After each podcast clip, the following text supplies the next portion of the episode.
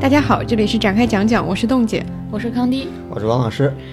好像感觉有好好久没有录节目了，是怎么回事？也就两周，也就两周。对，然后这一期是我们的一个长节目，我们这期要聊的是一年一度喜剧大赛的第二季，就是这个节目，其实我们。嗯，拖了一定时间啊，就是因为它一开始其实第一期放出来的时候，我们就觉得是可聊的，然后但是后面因为录其他的节目也好，或者说其他的一些原因，我们就呃稍微耽搁了一一段时间，然后包括在方向上，我们也就是调整了一段时间，然后直到今天是正好是放到第八期。呃的一个阶段，然后我们现在再来聊它，我觉得也还算是一个比较好的时机。然后因为第一期刚出来的时候，大家的那个情绪都很激动嘛，就是觉得说水平质量很高。然后中间的时候又遭遇了很多的一些争议，导致它就是包括评分下降啊，还有很多很多的一些就是网络上的争吵，以及把它跟一起做比较的很多声音也很多。然后到今天的话，又正好是连续播出的七八两期，口碑又稍有回升，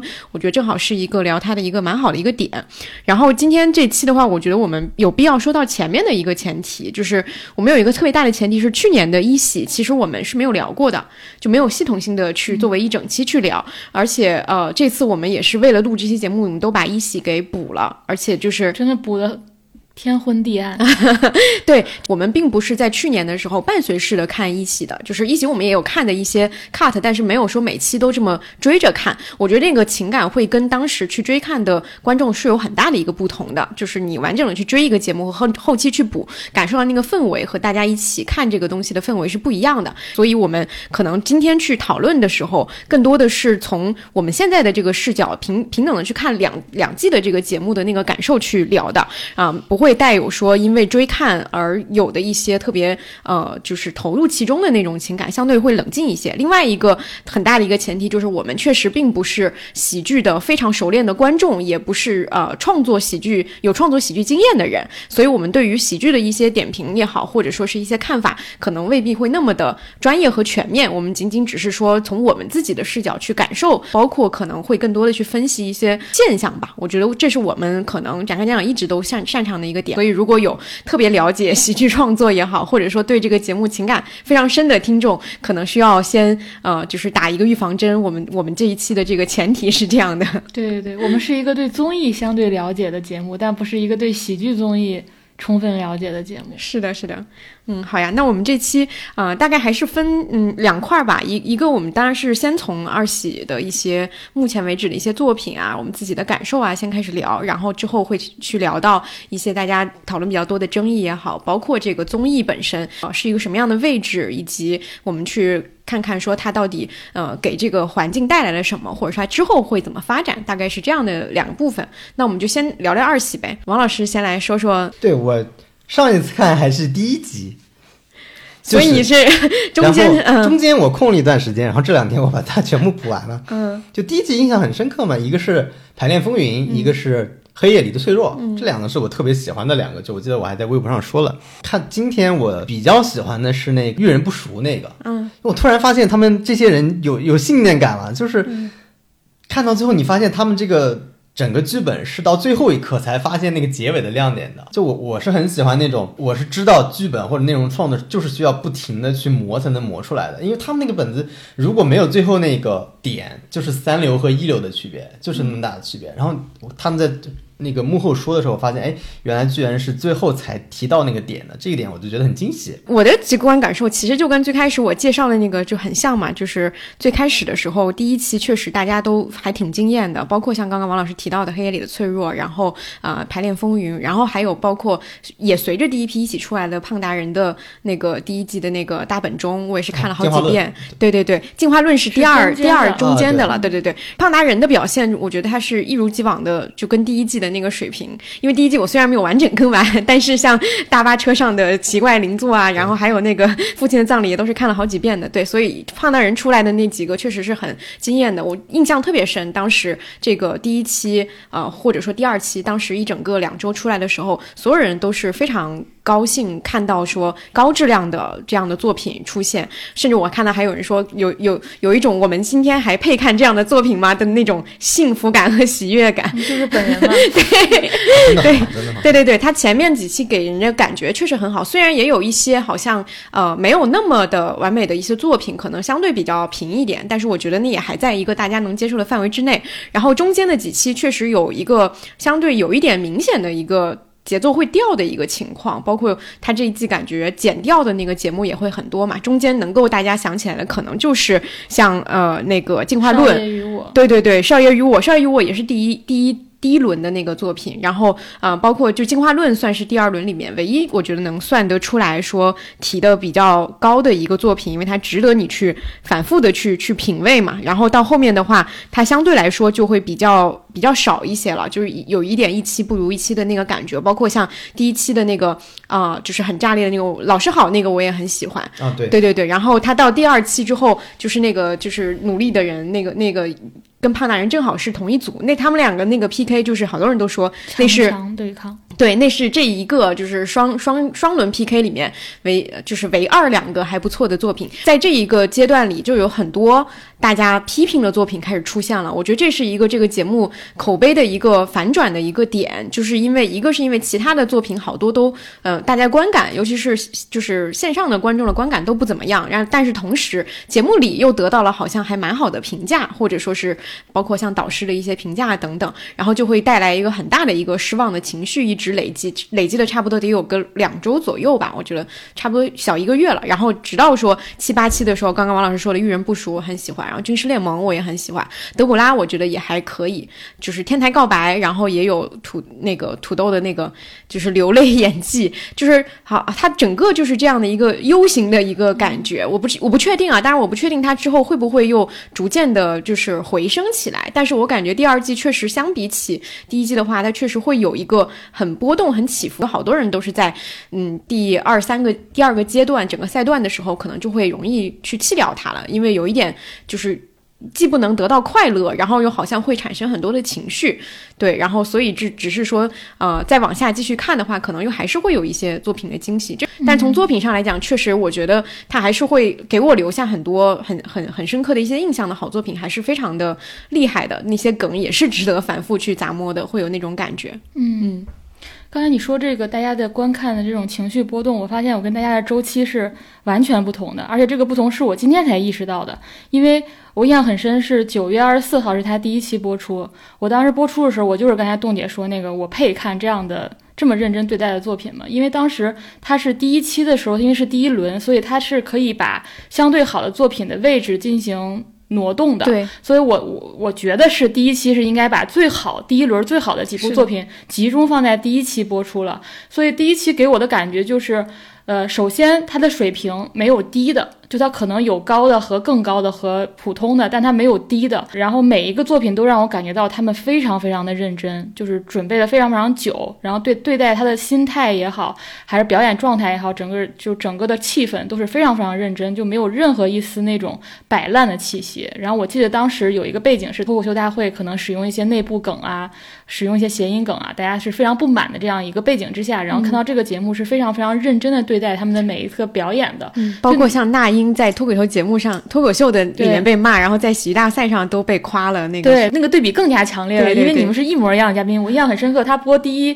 期的时候，那边那英是又回来了一次，就是他们是各种都很像的一个情况下，所以那个对比之下，你就当时觉得他们对自己要求非常非常高。所以我当时就说，这样的一个内容市场就面临各方的这种审查也好，舆论攻击也好，你还能。这么认真的对待他，是这个让我当时非常非常惊喜的。然后很快我就是我去看了一场线下展演，然后我我当时并不知道那个线下展演是到什么赛段了。我看的那场线下展演就是这周播出了那两期。我我现在才知道是那两期，而我当时在看线下展演的时候，那些人我基本上也都不认识，因为你看完第一期的时候，你也就其实不太能记得所有的人。对，因为像小婉管乐，他是第一轮的第二期他才出现，所以我当时对他们是没有任何认知的。这个展演你可以理解成，就像类似于脱口秀的开放麦，嗯，呃，它是就是带观众的一种彩排，然后它是一个非常非常简陋的台子，基本上就是后面就是一块黑布，然后没有任何的妆造和布景，就是。现在大家看那个喜剧大赛，会觉得它的布景是花了很多心思的，但是那个展演就是没有这些，没有这一切。然后，但是会有灯光和配乐。然后我当时看的其实就是这一周播出的那两期，然后他们当时是非常不成熟的版本，然后有的甚至会就是台本刚刚写出来。然后当时那一期的时候，我就觉得军师练萌非常突出。然后我甚至觉得我更喜欢线下的，嗯，我更喜欢线下的原因是那一整期的表演当中是肉眼可见的突出，因为他们几个人的那个专业表演能力和形体能力是非常非常强的。你想想，我当时是不知道小小婉管乐是有那个肢体行为，但他一上台我就知道他们是非常非常专业的演员。你真的就是能看到他们的那个走路的姿态、说话的声音、声调都是不一样的。这个东西其实，在经过这种妆造啊、布景啊，包括这种摄影师、镜头以及后期等等这个包装之后，其实是会削弱。对，会削弱非常大。你甚至你感觉不到，不会觉得他们有很大的差别。但是什么都没有的时候，就是平地起高楼在那儿表演的时候，那个差别，看完就跟朋友感慨：哇塞！我说我第一次就是就那么近的看表演。学院的那个学生就是在在表演他们的小小组作业一样表演给我，我都感觉到那个专业程度是太肉眼可识别的了，就是那刻还是很震惊的，就是那种表演能力是压向你的。然后，因为他不是让你观众写那个反馈嘛，其中有两个反馈我写的一模一样的评语，我说这就是辽宁台春晚。啊，然后后来我发现这次表演的时候，他们不是切后场演员的 reaction 吗？对，就真的有一个人说说的是辽宁台春晚，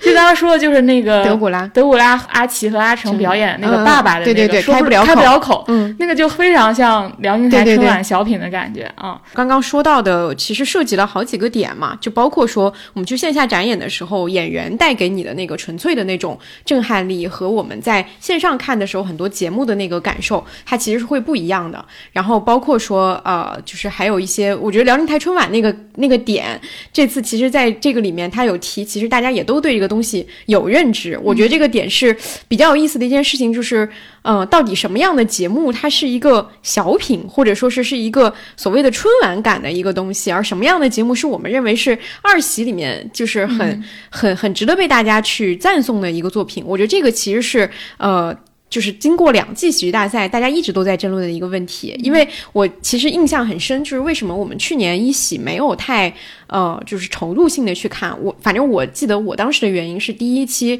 呃前几期出来之后，其实我对它的定位也好，或者说它的整个的这个类型也好，产生了一个很大的一个困惑。然后又加上我当时不是很耐受它整个这种花里花里胡哨的那种包装风格，然后然后以及一席里面前几期有一些作品，它其实是很当下很热点式的那种，比如说包括什么互联网体检啊，还有那个时间都去哪儿了，就是非常跟我们的偶像服务生，对对对，跟我们的生活。贴的特别特别紧，我当时就会有一点点感觉，说是不是太用热点去做这个梗了？对我来说会有一点就是急功近利的感觉，所以我觉得这好像是当时影响我去观看它的一个原因。但是到今天的话，我觉得它两季之后，其实很值得去探讨的一一个问题就是，它是不是定义了一个新的类型？就是它有没有通过两季的这个节目，它里面说 sketch 也好，或者说是不管是把漫才、还有小品、还有舞台剧等等的类型融合到这里来说，然后它有没有成为一个？呃，就是定义了一个新的类型，就是大家会知道说，在二喜里面的作品，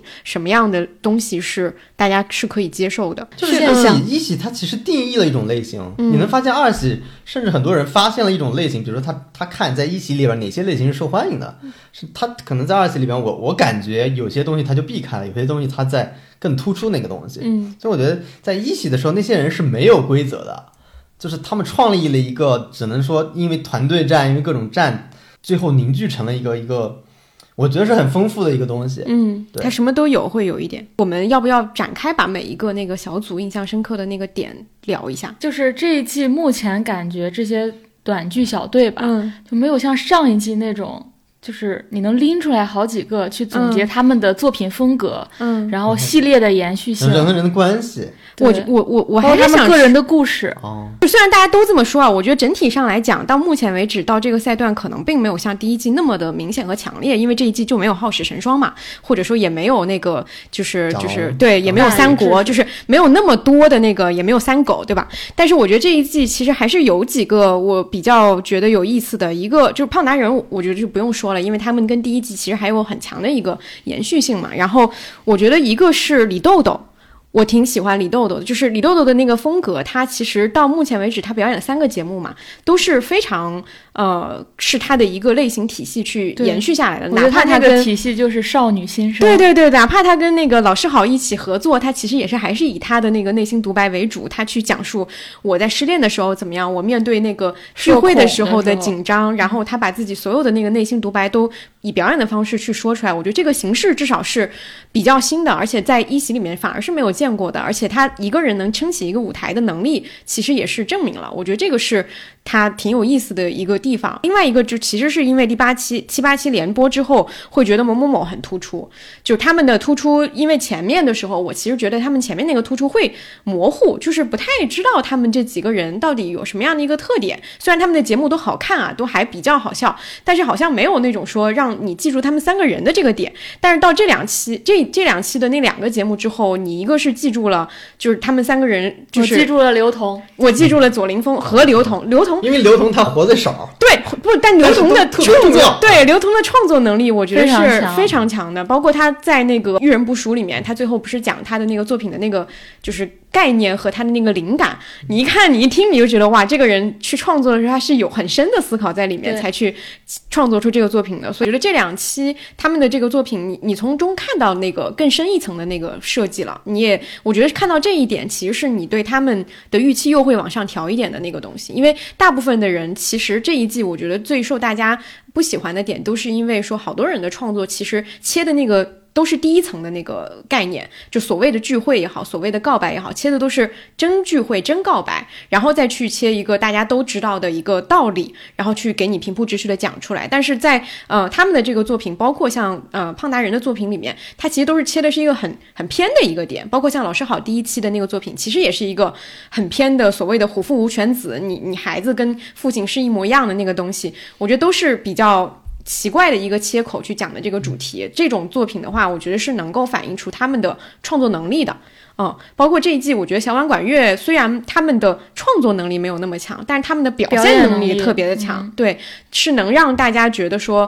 呃，他们的就像刚刚你说你去看线下展演的那种感觉，是从这个侧面上能够感受到演员的魅力在的。我当时想说，我如果写。他们俩就想好标题了，就叫“亢奋姐妹”。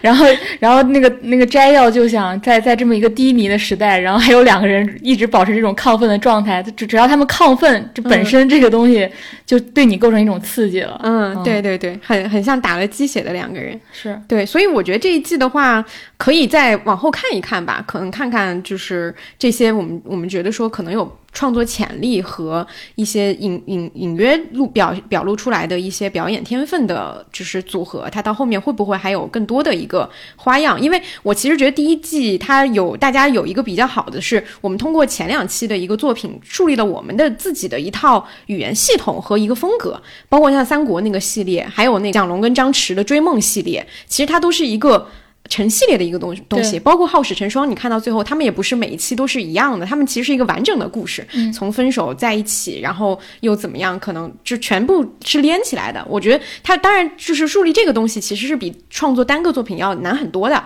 因为你给观众留下了一个深刻的印象。我们讲一个什么东西，就是好像一个系列剧一样。这个其实这一季的话，就是少爷与我就很明显嘛，就他们俩就是第一期少爷与我，然后第二期警察与我，德古拉与我，就是他们通过的不仅仅是呃标题上。的这种延续性，也是他们两个人人设和和风格的延续性，能够给大家就是固定下来的一个亲切感和熟悉感。嗯，对，这是我对第二季的一些目前为止比较印象深刻的人的一些感受。当然还有其他的，我觉得是能，就是他们停留在能叫上名字，但还没有风格的阶段。比如说像酷酷的天放和阿七与哈阿成，就是很明显的，我知道他叫什么了，但是我只能想起来他们几个很明显的。我很喜欢那个天放，嗯，因为我一看他，我就想起来，我不知道你看过《武林外传》里面，《武林外传》里面有一期是。吕秀才把一个叫姬无命的人给说死了。哦哦哦！天哪，跟姬无命长得太像，对对对，而且那个表情和表演一模一样。我每次看我就笑，我我特别想笑，但是是因为有前面的这个前提在，对喜剧在里边。对对对对对，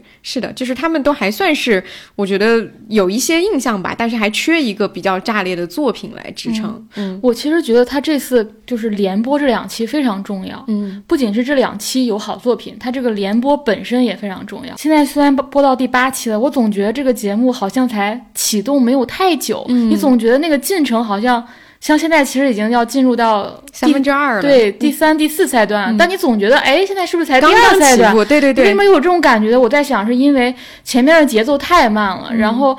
你可能等了一周，然后只有一个还不错的作品，甚至。就一个还将就的一个作品，你你的心理感受会非常非常感觉就白看了那种对，所以我刚才说呢，我那个周期是我密集的看第一期最好的和这个赛段最好的这两期，我连着看了，我当时就特别兴奋。然后到这几期的时候，反而那个那个心态掉下来了。我觉得观众也是这样子的。是的。然后其实因为我们第一季的时候我们没有追看，我我们无法平行对比。但是我觉得可以对比的是，你那个时间感可能也不一样了。你可能去年的时候可能也不能保证每期都有非常多好的作品，但到。到到今年，这个时间感会越来越突出。我现在想，我都不觉得那是去年的作品，包括去年有奥运会嘛，我也不觉得去年有奥运会。就是你那个时间感变化了，然后你就导致你等了一周，你就会很容易失望，会很大。对对对对，我觉得跟这个联播有很大关系。是的，是的。我希望他们联播下去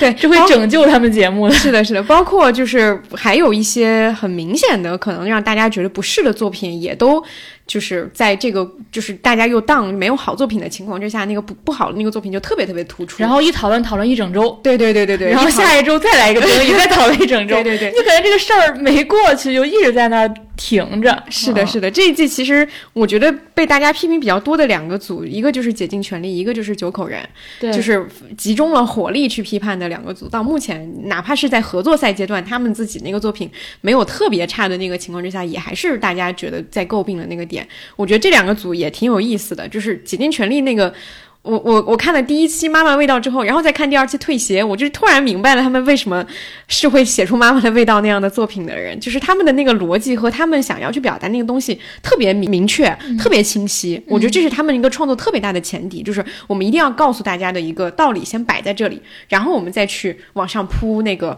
故事。其实这是一个特别不喜剧大赛的喜剧前提，因为喜剧大赛的喜剧前提一般不这么设置。嗯，以前你看一喜的时候，他那个前提设置都是非常聪明的。就这个可能我后后面后面会聊一点，因为我后来想一下，妈妈味道其实你把这个前提改一下就可以了，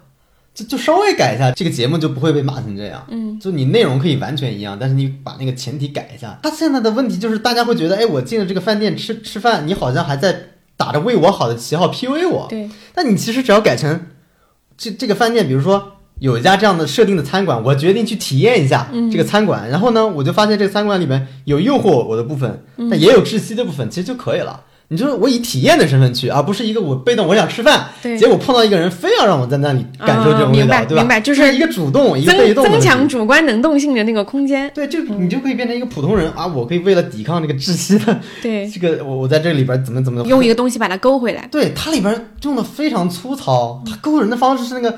他外婆呃不是外婆就是妈妈的妈那个角色直接把他拉住了。嗯，那你一般的这种喜剧里边，你肯定给他一个诱惑，比如说你这个吃完饭我免费或者怎么样，我就让你留下来了，你就为了这个东西小小小赢小利是吧？我就留下来了。但结果太窒息了，我还是要走。就你这样反复拉扯不就完事儿了？对对对。他那个就做的特别糙。嗯。但在第一季里边是，我就觉得这样糙的活很少，我有时候会觉得，嗯，就这这些从前提到这种小细节，比如说如果这个剧是大锁编剧，我觉得绝对不会是这样的，因为大锁也是非常擅长。编这种讽刺性的题材的东西，但他编出来你就不会觉得冒犯。比如同类型的，他也编过讽刺那个饭圈偶像练习生的嘛。然后今年不是也那个饭局的那个不也被有争议嘛，也是跟可能跟饭圈有关系。嗯。但你看为什么大锁就不会被人骂成那样？就这里边我就觉得很多东西可能我们后面聊就不一定是价值观问题，可能就是技术问题。然后九口人那个也是，就是他们更多的争议是因为他们的表现和那个。给他们的评价本身产生了极大的那个，成为了皇 族。对，就是他们本身的那个表现让大家觉得又尴尬，然后又不好笑。但是他们得到的好评特别多，包括他们组的队，然后大家也都会觉得说，为什么他们能跟胖达人一起组队，就是拖累人家那种。就整个因为这个部分，然后就让他们有皇族的那个嫌疑，包括竭尽全力也是被就是复活回来的嘛。就是整个的这些，因为就是导致大家把火力集中到了这两个。个组身上，也是非常呃让中间那个阶段大家的情绪非常激烈的一个很大的一个原因。所以其实争议就分为，我觉得集中在两个部分，一个部分可能是刚才说的那种喜剧本身，可能涉及到技巧、价值观、你的底儿、你的番儿，然后你的这个。呃，主要想表达的有没有冒犯到某个群体？这是集中在这部分，然后还有一部分是集中在综艺节目的部分，其实就是你的、你的嘉宾、你的赛制、你公平与否、点评，我就大概就分这两类。是的，那我们可以就是这这个时候，我们这个阶段就可以详细再把一喜拿拿出来。做一个对比嘛，就是看看到底为什么。其实现在大家一个很明确的一个反馈，就是觉得说一喜比二喜要好太多。就是这个不是好，不是好，而是好太多。就是我看到最极端的说法是，昨天那两期播出来之后，有人说这一季终于有一个作品配得上一喜的水平。我觉得这个话我自己不是特别认同啊，因为我会觉得说二喜虽然整体表现，我觉得它确实是没有那么好的，但是它里面好的作品也是值得反复去看的。但是会给大家造成这样的一个很直观的一个感受，我觉得是有很多的一些原因，不同的原因。我想出来一个很很重要的原因，就是我觉得二喜的好作品也很多，但它缺少那种很稳定的东西。嗯，比如一喜里边，我觉得很明确。你看，我觉得一个最明确的点就是蒋龙和张弛那个组合，他们是一个非常稳定的结构。就不管他们之之前的组合，包括他们进入三板大斧子之后，他们在持续稳定的贡献好作品。你就看他们的作品的得分，好像一直都非常高。就这个组合没有垮掉过，嗯，所以你一直在看一个很稳定的东西。然后后来我最近正好在看那个书嘛，就是那个喜剧界很流行的那个书，我不知道你们看过，就是 Steve Kaplan 写的《喜剧这回事儿》，嗯，应该很多人看过，就是因为那个喜剧大赛人推荐，然后脱口秀大会的人也推荐。蒋龙和张弛的所有作品符合这个人写的这个书的喜剧的定义，非常准确。就是他说的什么喜剧是什么？他说喜剧讲的就是一个普通人在不具备许多获胜必备的技能和工具的情况下。与无法克服的困难做斗争，而且从不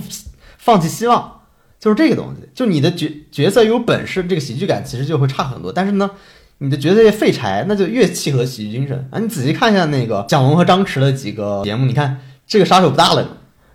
就你是不是一个普通人，在不可能获胜的情况下去克服困难，去但是不放弃希望？你包括最后一刻，你你在想那个台下十年功。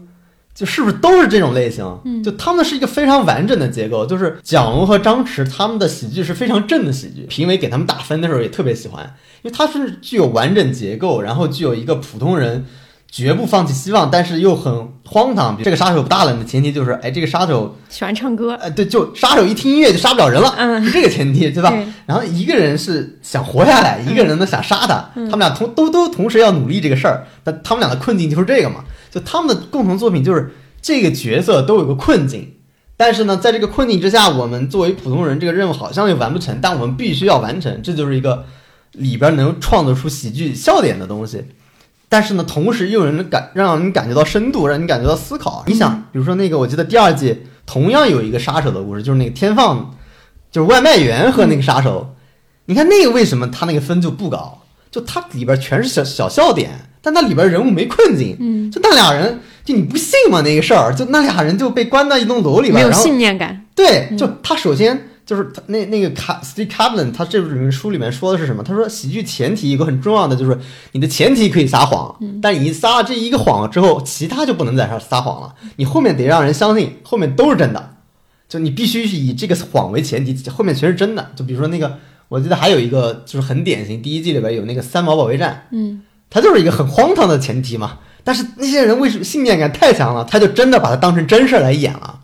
所以他的那个喜剧感和冲突感也非常强。然后你看，我后来发现整个蒋龙和张弛就是这么演的，对，所以他们一直是有这种非常的稳定的这种输出。但第二季就我觉得缺少这么一个东西，但第二季仍然是百花齐放的，但是它缺少一根轴，嗯，去稳定这些其他差出来的东西。比如说第一季可能有三狗，有其他有三国。但是你你其实最核心的喜剧还是这些东西，就是你有结构的，有人物困境的，有这个小人物去奋斗的这个东西。对，这是我觉得一个挺大的不一样的地方。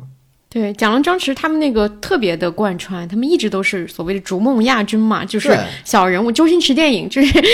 对喜剧之王那个感觉，就是我就是一个心怀梦想，不管是我是当丧尸去 NPC，还是去做一个什么服务员、横店服务员，我都是想要去成为一个。我甚至觉得他们是跟着这个书的解释在演的，太像了。你看那个定义，因为我是集中把一喜看了，然后我其实觉得一喜而二喜的。你要说整体水平，那肯定是一喜更强，但但二喜没有到说他都他都已经完全说，终于有一个作品能跟他比肩这种程度，我觉得我觉得根本没有到这个程度，因为一喜其实也有很多不好的作品。你回头看，其实我们当时一喜没有追着看，但是每个出圈作品你都看了，就是我觉得是因为他有几个小队是非常出圈的，第一是他有一个。最出圈的 CP，觉得这个 CP 真的就是宇宙第一神秘力量，就是你不管他俩是真假，你你你就是相信他是真的，他可以超越真实。就原来我越来越不不懂这个 CP，但现在我觉得这 CP 力量太大。我今年重看《好事成双》，一口气看完了，我心说这不磕谁磕呀？对他，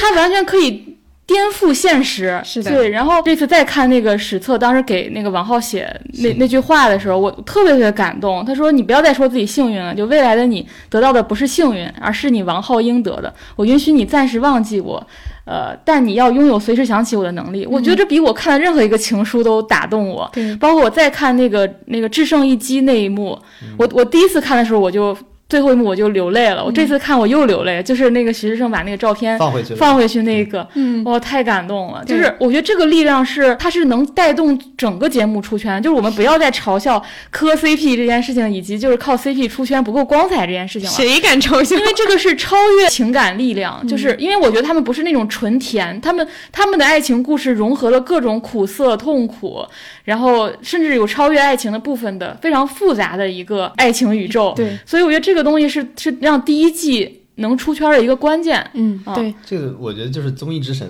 嗯，就太犯规了。嗯，就你演的所有都大家都觉得是真的，真的。你这个怎么人家怎么跟你比嘛？对，他在任何那种超现实的场景当中，只要他们俩出现，你就相信是真的。对，就是我重看的时候也觉得他们俩的这个人设抓的特别特别准。他们从一开始就是延续了所有故事，都是史册的那个人设，就是一个有点作的小女生，非常可爱。然后她会需要想要对方关注自己，他们所有的矛盾也好，吵架也好，都是围绕着这个点去展开的。我想要浪漫，想要仪式感，想要你对我更好，他全都是这个诉求。然后王浩的典型的那个人设就是嘴硬心软，我是个直男，我是不会说话，我也不会去制造那些东西。但是我其实有一个藏着一个，愿意为你改变。对，然后我藏永远藏着一个比那些表面的那个浪漫更更实的一个大招在那儿等你。然后他们所有的故事都是围绕着这个这样的一个很有机的人物关系去展开的，包括他们最后最后一次演的那一那个他们想的那个是失恋五十次的梗，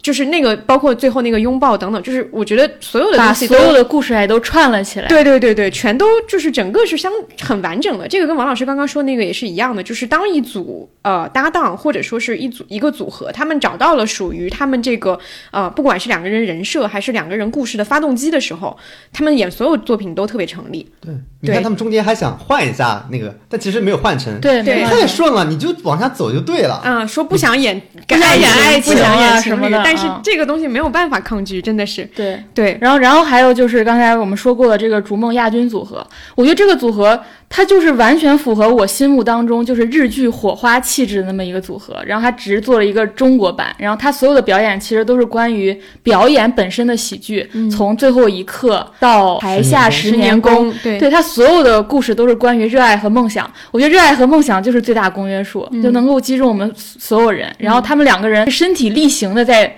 讲他们的故事，就是你看，你看《逐梦亚军》，你觉得你在看这两个人的故事，就是你你不觉得我们第二季没有谁你是了解这个人吗？像张弛那个停顿，对，你记得吗？就是台下十年功，他从那个未来回来，不是要当脱口秀演员嘛？学李诞等等摇摇摆摆走上来，然后走上台有一段至少有十秒钟的停顿。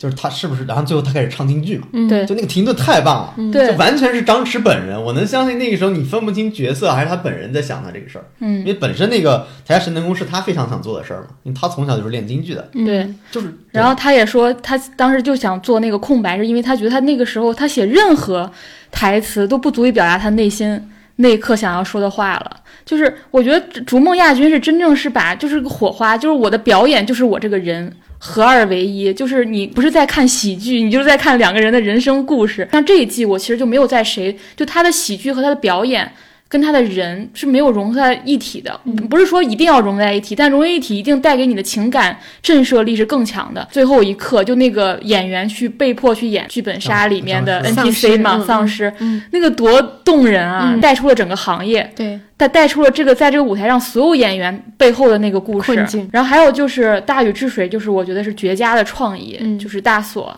包括刚才我们也提到了，就他的创意能力太强了。然后那个胖达人就是土豆的这种极强的这种天赋想象力，嗯，对，就是你你现在整体来看，你会觉得。他们有，他们已经不仅有一个核心的轴了，他有好几个人都能立在那儿，嗯，然后你总能想起他们。但这一季的话，目前可能就是某某某那一组稍微突出一点，但我也不知道他们发生了什么故事。你还是要让大家留下印象深刻的是你关于你这个人，或者关于你这个你们之间的情感。对，某某给我的感觉都是，哎，他们表演很好，他们好像没有自己想表达东西，但是好像第一季给人的感觉就是一喜给人的感觉是他本身。这个演员也是同样也是剧本的创作者，比如说大锁，他你明显那里边所有东西很多都是他自己的角色嘛，那人明显是一个，嗯，就动不动就他们就在哭包嘛，他动不动就哭，就是明显是他自己对自己身份的一种呃怀疑，然后到这个地方去来证明自己，然后不断向所有人证明自己，因为他原来是银行员工。然后辞职了，然后来做这个，然后上了各种各样的综艺，然后最后到这个节目上，最后才成了。其实一喜和二喜，他是他都非常强调创作和编剧是一体的嘛。对我们认识一位就参与这个节目的朋友，他也跟我们说，其实很多是演员需要发挥的，编剧可能帮你拉一个大的框架，很多台词呀，甚至细节都是演员，所以演员会经常署名编剧嘛。嗯。然后其实这这一季也是，但是我感觉上一季会更加去强调，或者是有几个非常具有核心创作能力的，像《好者成双》。他们也经常是他们自己当编剧的，都是王浩史册，对，全是他们自己当编剧。对，只是有些署名会署名舞台指导，可能是就是像刚才说那种拉大框架或者现场指导这方面。嗯，这一季好像有强调新仔啊，谁是吧？嗯，但没有到上一季那么的突出，就这种编导一体、编演一体的。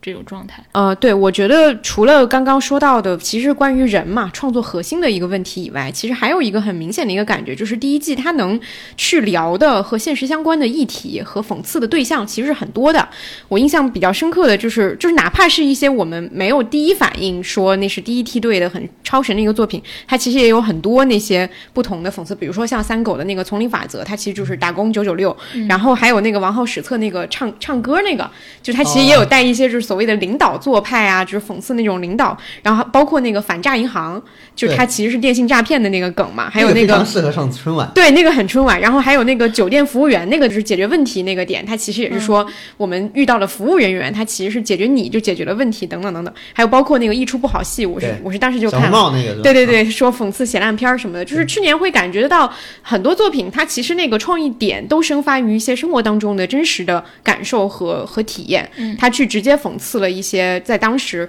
会一下子引爆大家关注的一些东西，但是明显到了这一季，我觉得可能有两方面的原因吧，就一个是客观上他们。去呈现的这个讽刺，一个是不太到位，第二个选取的点也变少了，就是没有那么多的跟生活去实际结合的一些呃，就是就是一些创意点，包括像我们说的那个《少爷与我》和那个《进化论》这个两个大家都一直在夸的作品，其实它是非常非常跟脱离现实的，它完全是比如一个讽刺霸总文学，一个就是完全跟所谓的这些没有关系，它里面可能藏了很多的东西，但它并不指向一个具体的现实问题。呃，其他的作品我觉得就很少，包括。像竭尽全力那个，虽然它有一个表达和想要去表达那个东西，但东西特别的大，就是它不是一个生活当中随处可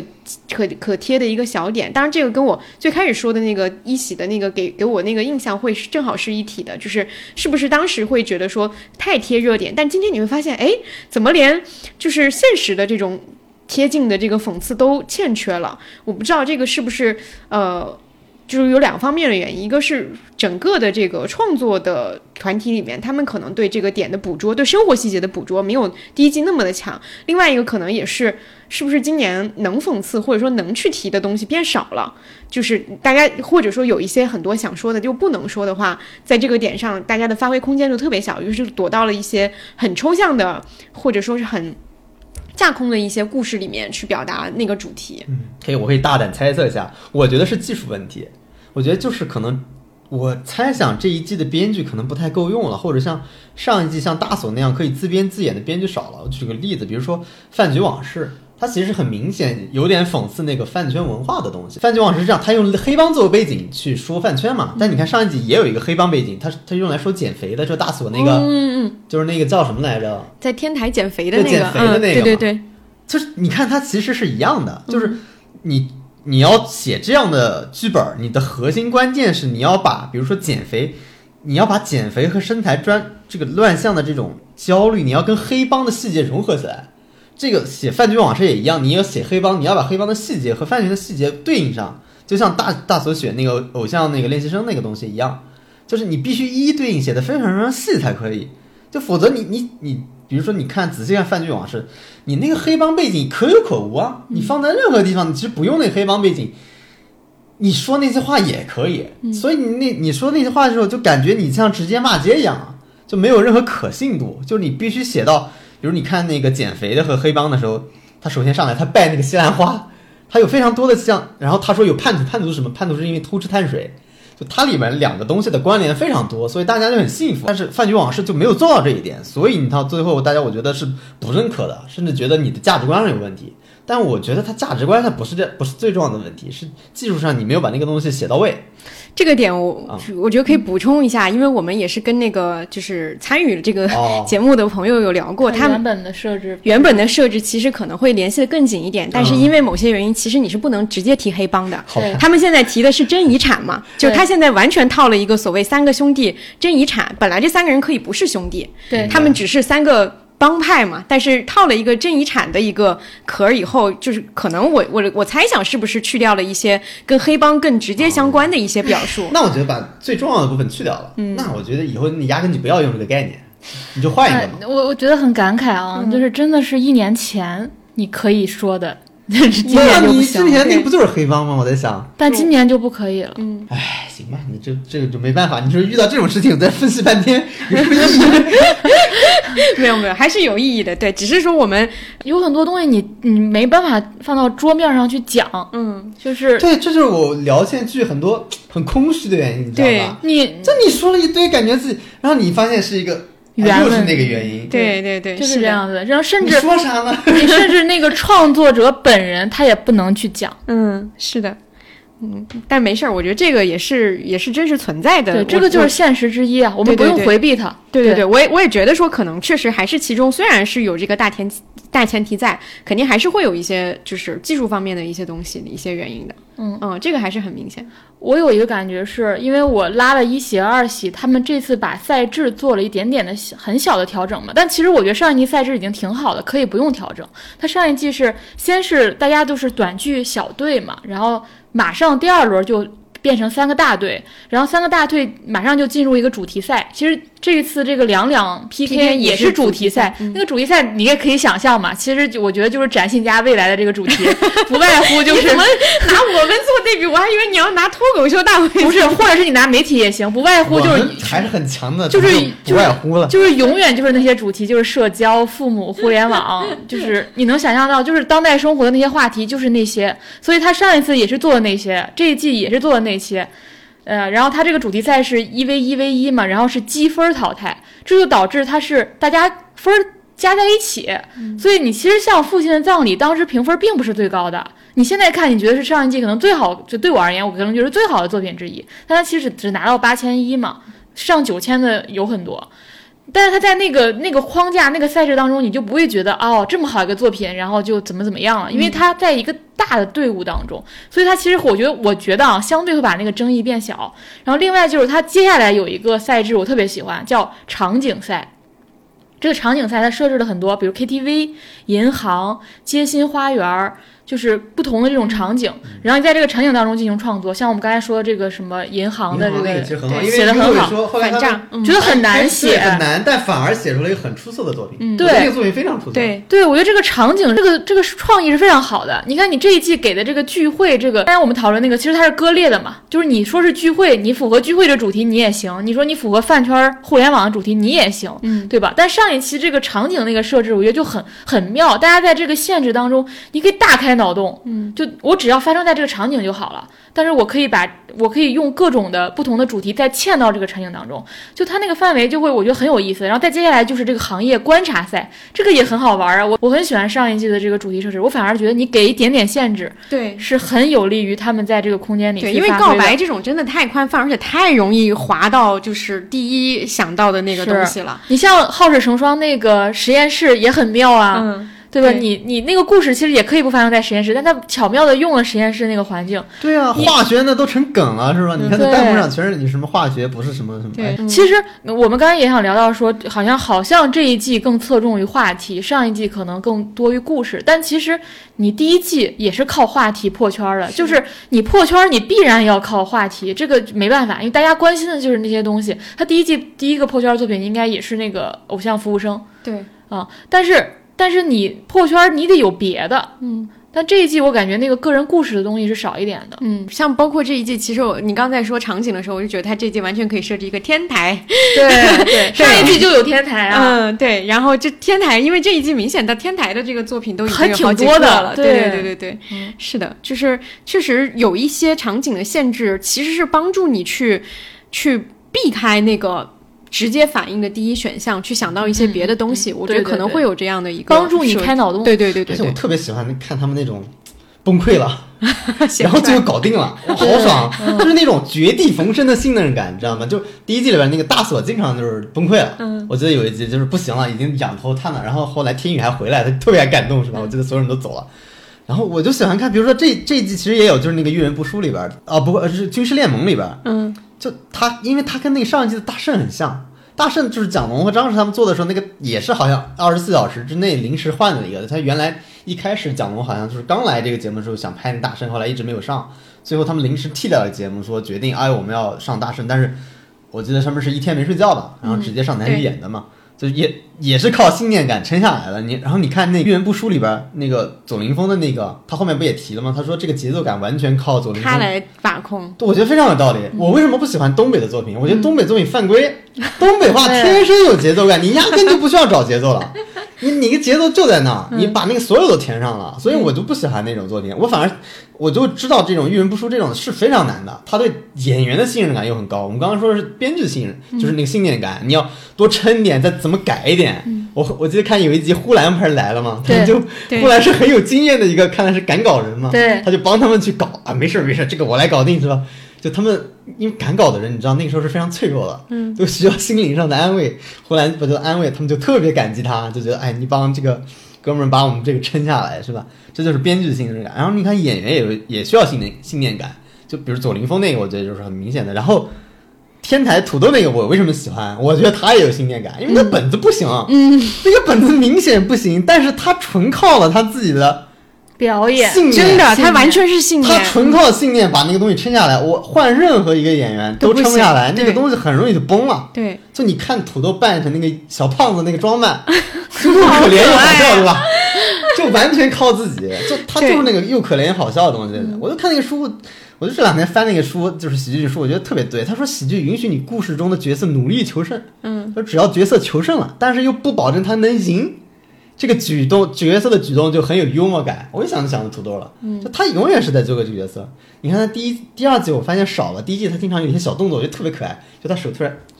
在这里搞一下，你注意到吗？啊啊，就是特别小的动作，就是那个父亲葬礼里面那个，对，特别隐蔽的小动作特别多。就他是一个信念感很强的人。就这些人，我都特别爱看这种表演。就你看这些人把这些表演撑下来，你就很爽。就很多明显，你看你，你如果那个演员不撑下来，这个戏就崩了。对，这是我觉得这是一个作品达到一个更高的，给给观众更高体验的一个一个东西吧。所以这为什么我觉得那些真人秀很重要，它能提炼你最后这些人是怎么创作的。第一季还有一个我觉得。信念感很强的作品是那个《笑吧，皮奥莱维奇》。嗯，就那个也是到最后的时候，我觉得那个节目可以为喜剧大赛代言。嗯嗯，对，确实，因为它本身跟笑相关嘛。对，除了后面那个番儿少了一点儿，嗯，其他都非常好。对，而且它到最后的时候也给你，就是它那个冲击感也让你能想到很多更深的东西。嗯嗯，它这个代言，我指的倒不是说它是最好的作品，而是它表达那个意思，对，就是这两这所有喜剧综艺的主题的主题。对它的喜剧前提也非常好，它就是搞笑会受惩罚，嗯，就是这个前提嘛。你在这个前提下，你的首先你就能玩很多的活，其次这个利益太好了，对吧？就是，然后你。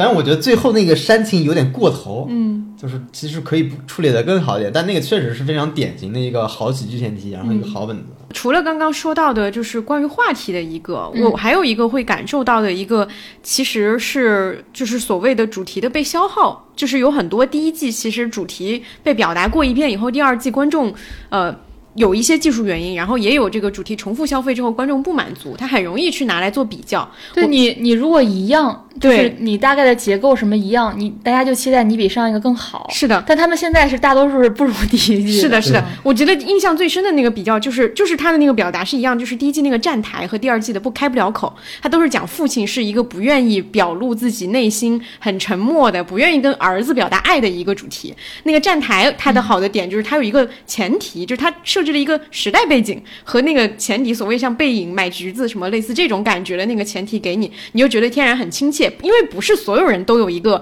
沉默的、不愿意表达自己情感的父亲，不是每个人都是那样的一个儿子。就是你不处在这样的家庭关系，但所有人都知道朱自清的背影，对吧？就是都有那个那个感受，买橘子什么的。因为那个那个小时候的那个课文给你的那个主题的呃，就是感觉其实反而是比生活里的实力更深刻的。所以那个他虽然也，我觉得那个也很简单啊，他其实。就是讲的是所谓的要要一个拥抱，然后一直都错开什么的，但是，呃，它有一个这样的前提，其实就会让整个作品会成立和丰富很多。但是开不了口，它就太直接、太直白了，就真的又回到小品上了，嗯，太像小品了。对，就是它整个的那个设计都让你觉得说，你从一开始就开到了，就猜到了结尾是什么，而你还放在一个特别日常的一个家庭环境里，你真的在讲父亲送儿子去上大学这件事情。嗯嗯，我觉得写那个本子需要。只需要半天时间，对，然后就真正能跟这个主题会有感触的人，就是你有这个亲身经历的人，嗯，或者说你让我看这个，我就是不满足，嗯，就这个东西它太容易了，但是这确实就是我觉得会有一些嗯低阶带来的影响，是因为可能有一些主题，或者说有一些演员能够想到的直观的主题已经被表达过了，且表达的很好，你这个时候对于你的要求和你的整个的这个，你就得。另辟蹊径，想出更多、更更新颖的一个表达。对，你要么形式上创新，要么像比如说某某这种，你你找个底，他们就喜欢说底嘛，那个底很好，就是他不是最后那个刘同找了一个冥河指路人的那个底嘛？就比如我记得上一期，哪怕是金靖他们那个，就是有一个那个婚姻介绍所的那个，就去去领证的那个吗？啊啊，对对对对对，他有个形式，对对对，他其实那个那个题材也很普通，它也是挺平庸的一个东西，就是说结婚的人会改变嘛。那你搞一个柱子出来，然后你把那个谁宋宋木子，就你一个一个男的进去了，突然把铁男是叫铁男吗？对对对，铁男，嗯，变成宋木子，变成宋木子，我觉得这样也行。就是你做一个形式上的花样，就是内容虽然是很很很容易想象啊，但是我觉得那样也很热闹，是吧？最后一个龙出来了，嗯，就是我觉得上一我很喜欢上一季那些天马行空的东西都特别飞，嗯，就从父亲的葬礼可能是最极端的，但其实像金靖那个最后出来一个龙。我觉得那个就是我聋了嘛，对，然后他就出来一个聋，就这种我很喜欢这种就是毫无章法就是的无厘头。上一季那个徐峥有一个著名的三连表情包，这是什么呀？这是什么呀？这是为什么呀？对，我觉得这一季就没有这种特别飞的，就是。完全就这一季有些东西，它其实非反而会打破那种工整嘛。就是你知道哦，这个我这买鞋对应离婚，这是那个那个吃饭，然后对应什么？有时候你不用那么那么的对仗，你就是你就是无你就是无无 对，因为上一季最明显的这个风格其实就是三狗，就所谓他们撒狗血或者说那些东西，就是他们没有任何章法，他们甚至可能都没有那么明显的一个技巧性。我觉得他们的好处就是搅乱了这个。逻辑，因为本来本来大家来可能是带着一个，哎，这个东西是什么东西认知来的，但是三狗，你看他们瞎胡闹，可能就把这玩意打破了，是吧？结果大家都开始玩起来了。嗯，就比如说父亲葬礼，这个很明显是学从那个就是日本来的那个漫才来的东西，因为我一看父亲葬礼，我就想到银魂了。如果大家看到银魂，一定是跟我一样的感受，因为里面有个角色叫辛巴，嗯，他天天吐槽银那个那那个阿银，对银石的时候就跟。那个语言吐槽吐的一模一样，然后那个片子里面也出现大量这些，呃，别说半人马，什么土星都是小菜一碟。嗯，如果是在银魂里边，可能什么一个一个一个什么海带开始说话，一个什么一坨屎开始说话，就很多你完全想象不到的那种荒唐的事情太多了。所以我就觉得它的好处就是它把大家原来对于小品、对于什么是 sketch、什么是小品、什么是喜剧的东西全搅乱了，所以大家反而有一些溢出的东西出来了。然后呢，这一季好像我突然觉得每个人有点往回缩了，嗯，就除了现有的那些东西，他又。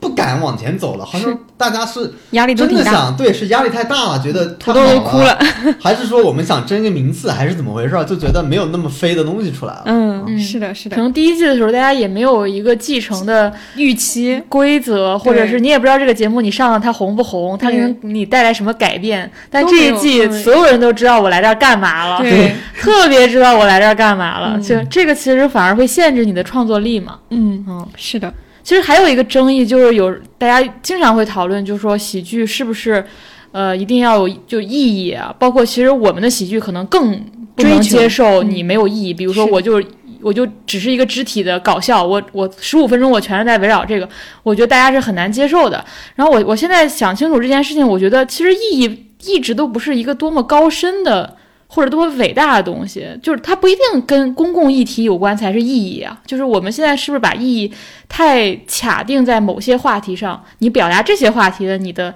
你的作品才是有深度的。我觉得，我觉得不是。我觉得核心是你想说什么。你你也可以说，我今天想说的话就是我不了解我的父亲啊。你如果真的想说这个，这个也可以构成意义。那我明天想说的可能是人类如何进化。那你看起来好像人类如何进化就是比我不了解我的父亲可能更高深一点，但这个本质都是你想说什么是最根本的。就是我觉得几乎每个作品你要说它都可以有意义，但重点就是你想表达什么。我我觉得这一季有些作品让我感觉他他不他没有想表达的东西，嗯，他的他就是想做一个小品，但他没有他核心想要跟你说的话。这个就让他的作品就是你你不管是再讲再重大的事情，他他依然是没有意义的。然后包括那个妈妈的味道，我会觉得这个作品是，呃，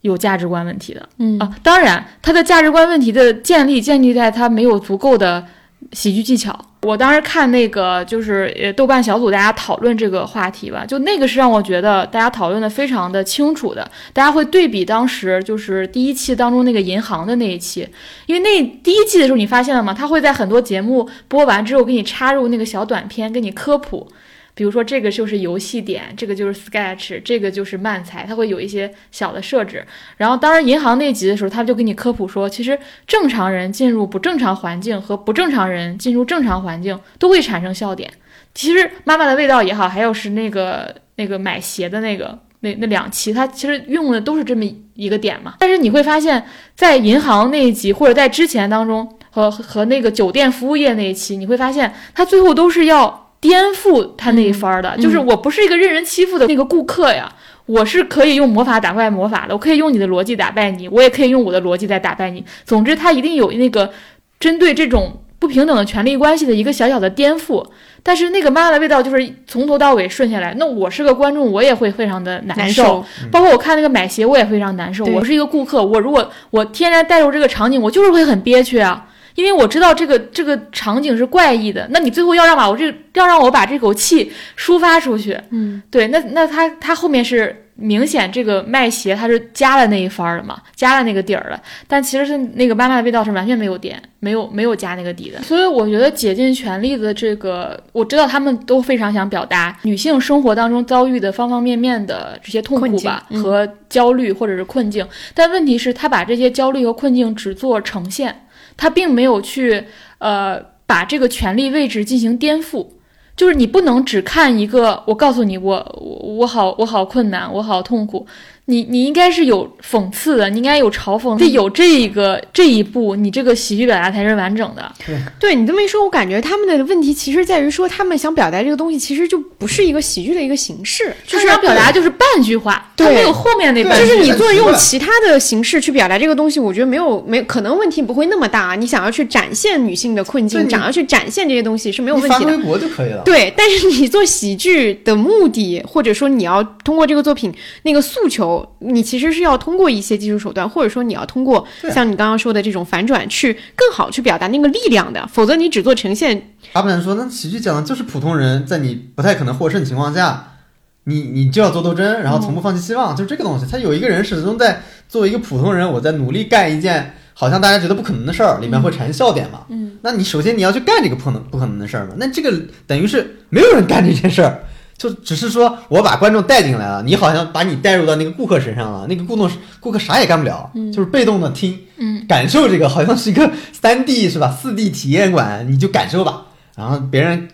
讲什么你就受着，是这种感觉，对吧？就是你的人物完全没有任何的。抵抗没有任何的行动。我觉得在喜剧当中，弱者不一定会胜利，弱者通常也不会胜利。但弱者一定要在展现他的精神，展现他的反抗，哪怕展现他的一百次，你都要去输。对，是的，你不能让弱者从头到尾被欺负，然后最后接受了强者逻辑。对，这个是喜剧最大的忌讳。所以我非常理解这个节目被骂，就是他确实是没有没有做好的，尤其他在后采当中，他还没有说。那我我可能只是技巧的问题，但是我我想我想表达什么，可能我没有做到啊。那我还误解他。就是刚刚我们其实聊了很多节目内部的，包括演员的创作的一些东西，但是我会觉得观察到说这一季还有一个挺大的一个感受，其实观众的情绪也在非常的高涨。就是虽然我们刚刚批评了很多这一季的很多不足啊，但是你如果现在去看，如果在这两期没有出现之前，其实你去稍微去看一下大家对这个东西的评价，对二喜的评价是非常非常。常呃，就是尖刻和就是很残忍的。对我 还挺奇怪，就是你打开豆瓣儿，他们评第一季也好，第二季也好，都在八分以上嘛。但是你打开那个短评，它都是骂的，但它评分还是八点五。我就不知道这是为什么。八点一，八点一，啊，现在八点一，就上一季是八点五。对，但是你你看短评，上一季也是特别多打一星，就是。什么什么这也能笑出来，就是他有好多短一星，但他那个评分还是很高。我不知道就是这是怎么回事儿。就是我我确实会呃，包括这个节目和那个脱口秀，其实你今年看的时候都会那种感觉。我现在看这两个节目，我是有点不敢开弹幕的。一个是弹幕有的时候可能会剧透，一个是弹幕戾气特别重，就是他会很直接的，就是说这也能笑出来，这也不好笑啊，这个太差了什么，就是那些话。我虽然不是表演。者，我看了以后都会觉得被干扰到，对，被干扰到也好，或者说被被被伤害到，会会有那种感觉。就是我我我自己会稍微有点不太理解的是，我也理解说有的作品确实没有那么好，但我会觉得说，那去看好多看好的嘛，就是你多夸赞好的。而不要就是说去集中骂那个不好的，我我不理解说这样去非常激烈的去骂他有有对这个节目也好，对我想要看到更多好节目这件事情也好，有太多的注意，这个话会不会被人骂？对，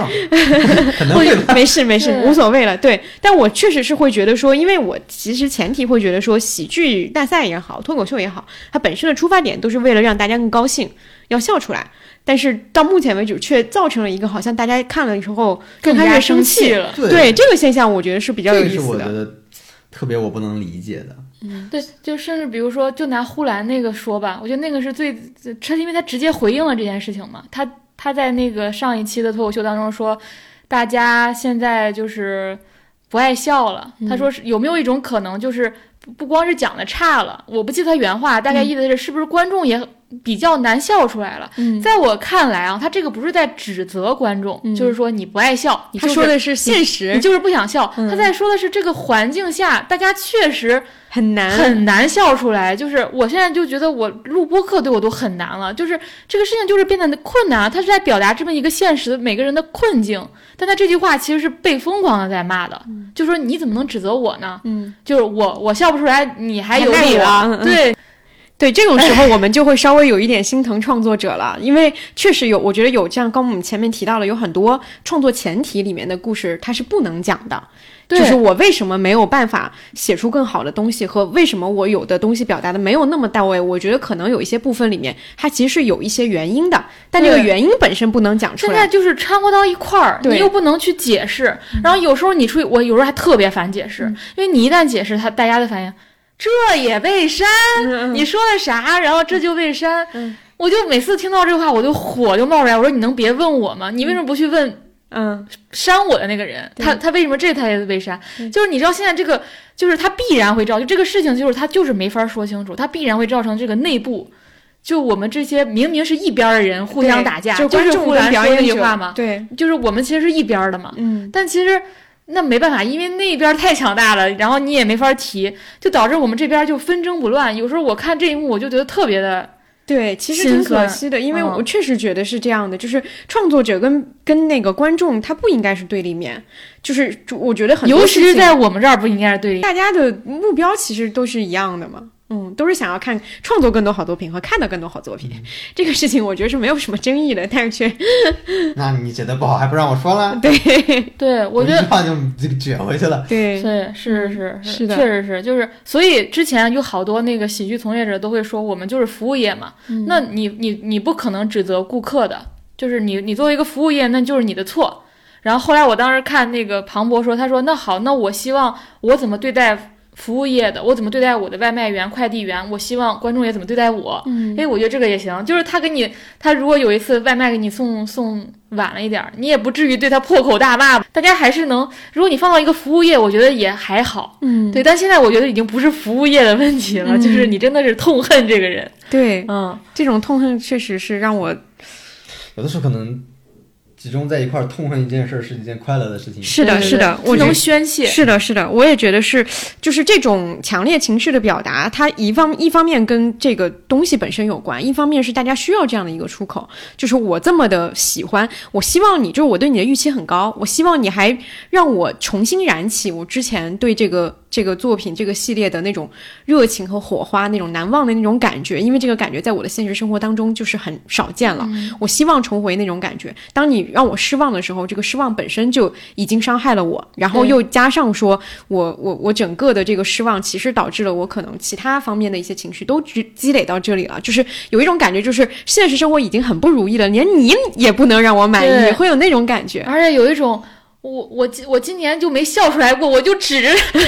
你这两个节目让我笑呢，结果你就还让我生气。对对对，就是甚至我现在看到再见爱人的讨论，我都会划过去。嗯，就就这这这段时间啊，因为就是太多了，我都不敢，我没有一条我敢看的，我就会很快的划过去，就是。我我很害怕，对，而且大家那种情绪太汹涌了，而且大家会特别的，就是现在我不知道以前的节目有没有说过啊，但是现在大家会有一种特别强烈的，就是下判断下的很早，嗯，就下的特别早，我很早就给你判了一个死刑，我很早就给你判了说你就是皇族。啊，当然这里不是为九口人辩解的意思啊，就是我很早就给你判断说你的节目组就是有黑幕，就是下判断都下的非常非常早，很早就判断说张婉婷是一个什么什么样的人，我觉得这个其实这种判断下的特别早，有一点违背。我们想要看到更丰富节目的这个本意，因为我们想要看到的节目，它可能就是需要一个成长过程也好，或者说是一个渐进过程，就包括像去年的那个所谓的那种闹起来、玩起来那个氛围，其实也是在一个相对宽容的氛围里面，大家在一个没有约束的氛围里面去营造出来的。但是越多的这种限制和和这种判断，肯定也会给创作者带来一个很大的压力和影响。这个东西它不是说你去说我。不不去看它，或者是怎么样就能解脱的，它会形成一个越来越紧的一个氛围。我们越来越害怕被别人判断成一个我们不是的样子，所以就会越越多的收束自己，不敢展露自己很多就是很很飞的东西。万一这个又被骂了呢？这就是第二季为什么那么难做的原因。对，你想想迷雾剧场，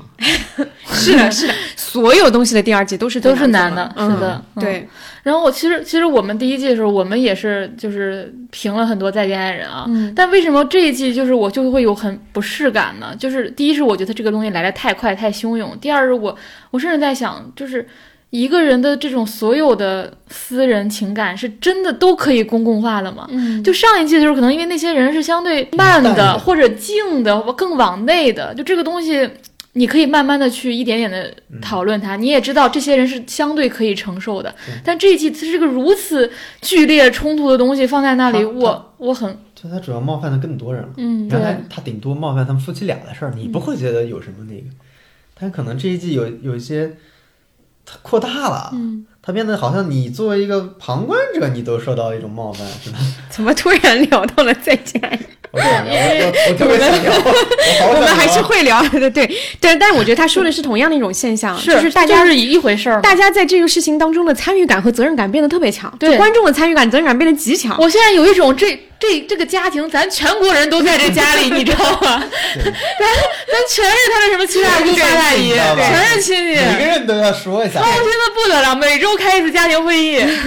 对，全国人都站在喜剧大赛的舞台上，也都参与着。我我我在那儿接受这个评分。今年过年期间，我们发了一篇文章，我当时在岛屿写一句话，我说未来一年的综艺话题一定属于更深入的婚恋议题和更新鲜的喜剧表达。我现在我觉得预测的非常准，我现在预测非常准，倒是是因为我真的觉得也只有这两种综艺是往能往深度走的，就是就是你你你光做恋综已经不够了，你肯定是要更深入的探讨亲密关系，然后你做喜剧也是，以以为什么喜剧现在会成为一个争议点，就是你会发现在我们的所有的这个公共空间当中，还有什么内容能容纳我们最多。最多数人的现实情绪，嗯，你你这一年在公共视野里，你还在哪里看到过有讽刺、做核酸和被风控这两件事情？没有，嗯，所以它变成了一个成，它已经变成一个现实空间了，嗯，就是相当于这个婚恋综艺成为咱们的家庭空间，嗯，然后喜剧综艺成为我们的公共空间，这两样占据了我们的生活，对，所以你你能想象这两个东西就承载了你所有的方方面面的情绪，对，这也是他们这两个的怎么讲，就是。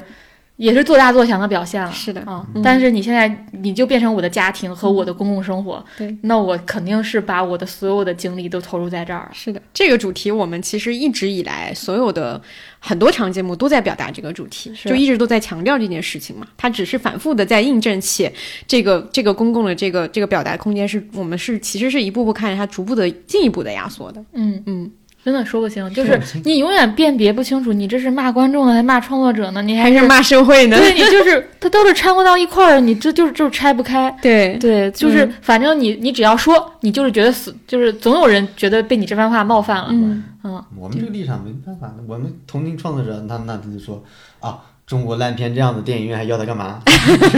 这意思的。但现在我都还是怀念充满烂片的电影院了。是的，那那就是市场活力的象征。是的，对吧？是的。他有的人就会这个逻辑，觉得那反正都是烂片，我们还要电影，然后屏幕拆了是吧？嗯，我想其实还有一个我想补充的一个点啊，就是也是一个新的一个视角吧。因为我前段时间去看了一个一喜的，就是几个演员的一个线下专场，然后我看完那个专场之后，我其实那个感觉会跟看节目会不太一样。就是当时我整个的感觉，就是那个专场技术环节上比较的粗糙，然后他们的个人表达上会非常的，就是扑面而来，他们个人特质很强的那一面一下子就砸到我身上，然后我我会感觉很不适，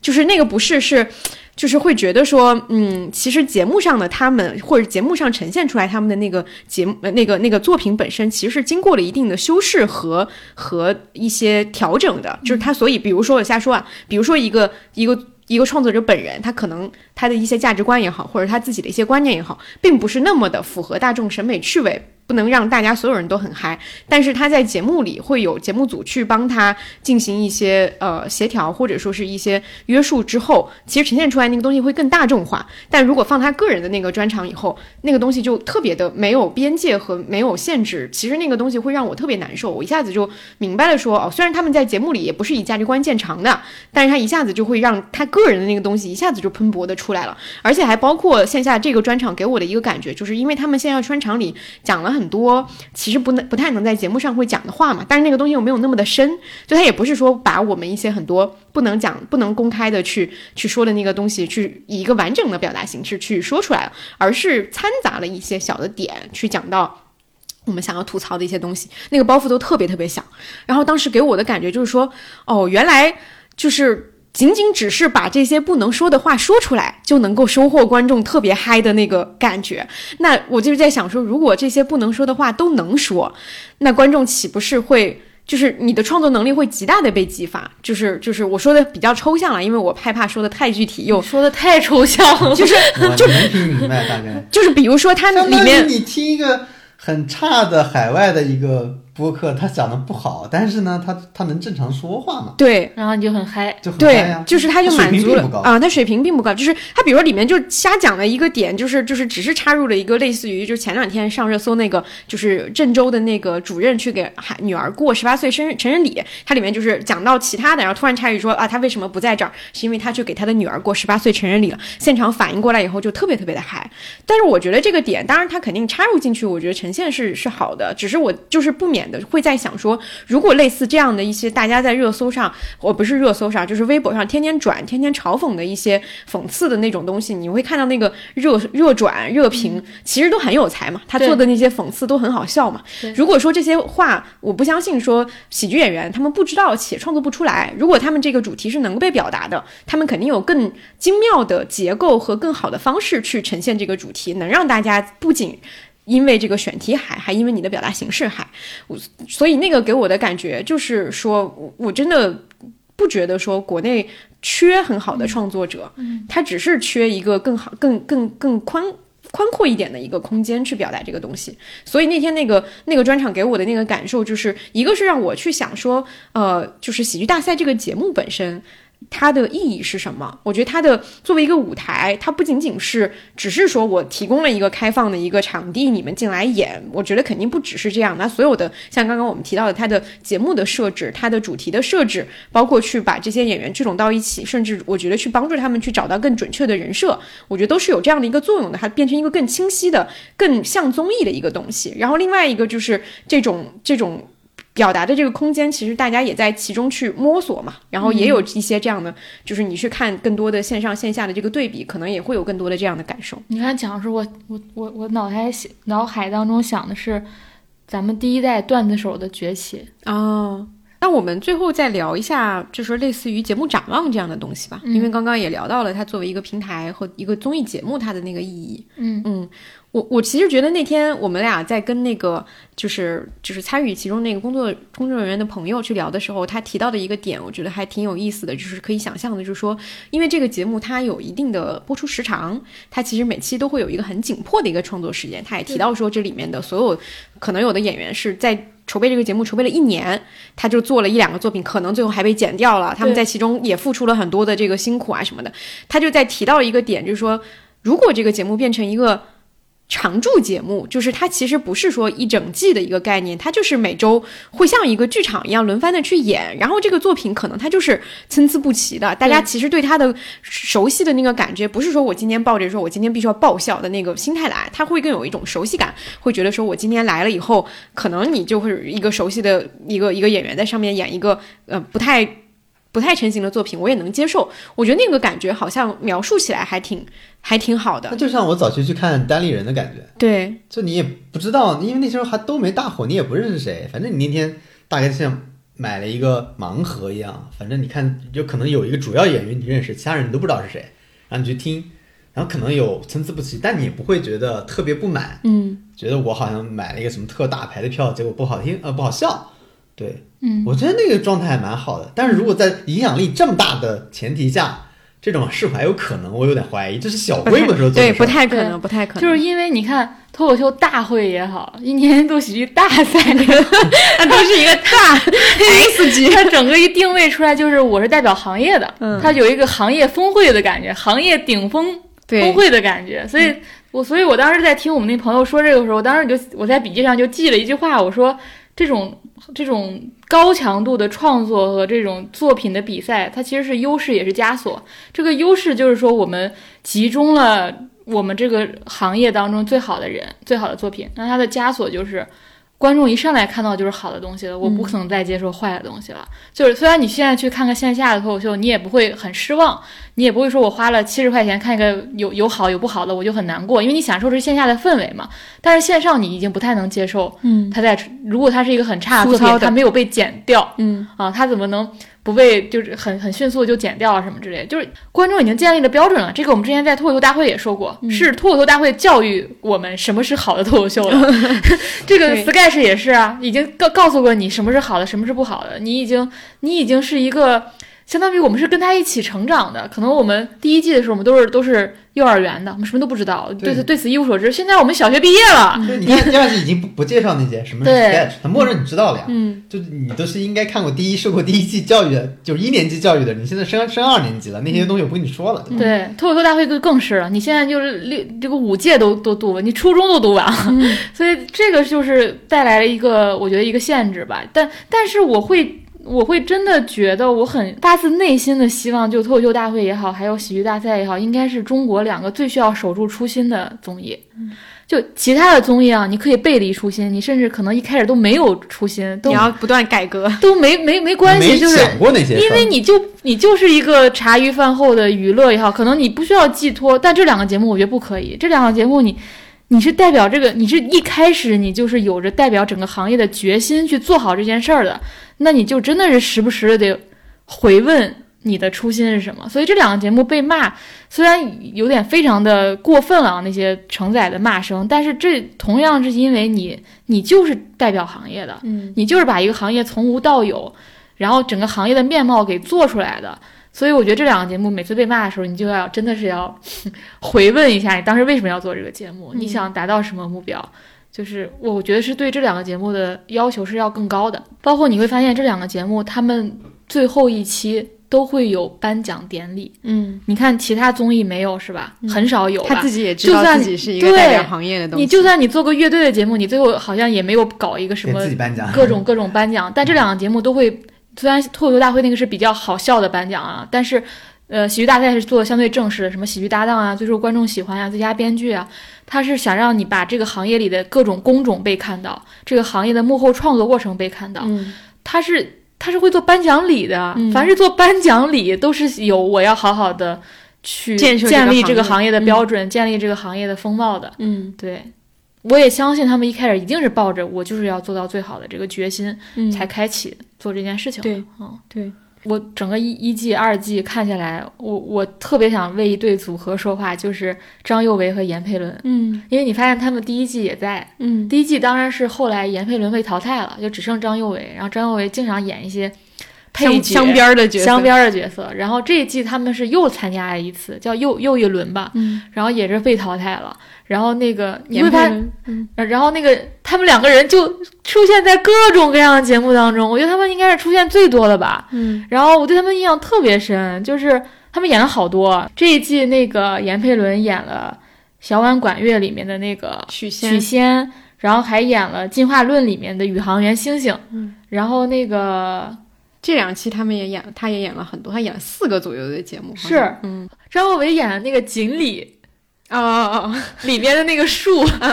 摇钱树。演演的应该是那个锦锦鲤吧？对对对，嗯，对我我会觉得他们两个人特别代表这个喜剧精神，我会觉得这样的人是非常了不起的，就是你不下牌桌的人才是最最厉害的呀。就是这个节目都两季了，恒定的存在是这两个人，我觉得他们能让你感觉到他们真的是热爱这个舞台的，然后或者是就算他们不是那么足够热爱，他们把这当成一个活儿。我觉得也很重要，就这个行业里又把这个这份在这个舞台上表演当做一份生计，本身我觉得也是支撑这个行业往前走的。如果大家都是把它当成一个就像练习生那样的舞台台，我只是挣得了一个声名，然后我很快跳去别的行业，我去演戏了，我是干嘛？你这个行业就是就是个跳板啊，但。他们两个人存在，就会让我觉得这个行业是可以做下去的。嗯，是的，就是好像我记得是上一期还是哪一期，他后面花了十分钟的左右的时间去讲那个配角的那个故事。嗯嗯，他一直在讲这个，就是还是有一些这样的细节，他去呈现这个行业的这种。我会觉得他们俩像那种港片时代的那种黄金配角。嗯，就在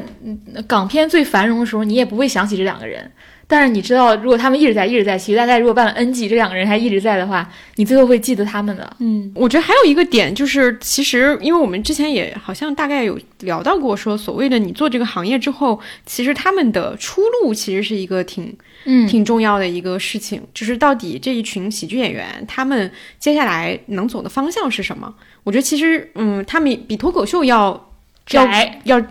不是他们比脱口秀要广，但是没有那么明确。就是怎么说，就脱口秀，它现在其实是它，我觉得它是个造星逻辑嘛。嗯，就是他出来的选手，你会在很多，比如说综艺节目上看到他呀，线下专场，线下专场看到他，你也会在各种广告代言当中看到他。他们好像很容易走上一个造星的道路。我觉得有可能是因为，首先他们表演的东西就是他本人，他要说的话就是他本人，他他在舞台上的那番。脱口秀其实讲的，不管是他的童年经历，还是他的个人特色，他都表达的很彻底。大家认识，比如说我认识鸟鸟，就认识的是一个，比如社恐的，北大毕业的，很文本很好的一个女生。对吧？你是你是他的表演和他的人就天然就是统一的，他很容易就是这就是符合造星逻辑。我认的是你这个人，但是喜剧大赛它其实是不是完全融合的？就是我认识可能蒋龙、张弛是最最最突出的吧，但是好多人其实他的作品和他人是没有太大的关系的。嗯，他是一个扮演的一个故事，所以我觉得他很难造星。再加上我觉得他们也没有在上面把注意力完全放在这这这一块儿上。对他们，因为包括第一季，他其实最后的那一那个那一期的时候，他其实请的是一些影视公司的人嘛，对，就是他有很多的一部分，他们的那个出路就是他还是演员逻辑，就是我还是想要去演戏的，对，就这个是包括蒋龙和张弛他们有去演戏，浩志成双也有就是后续去去演戏，包括他们自己的电影啊等等，似乎也不都是很，是不是因为这个周期太长了，我们还没有看到他们主演的作品出来？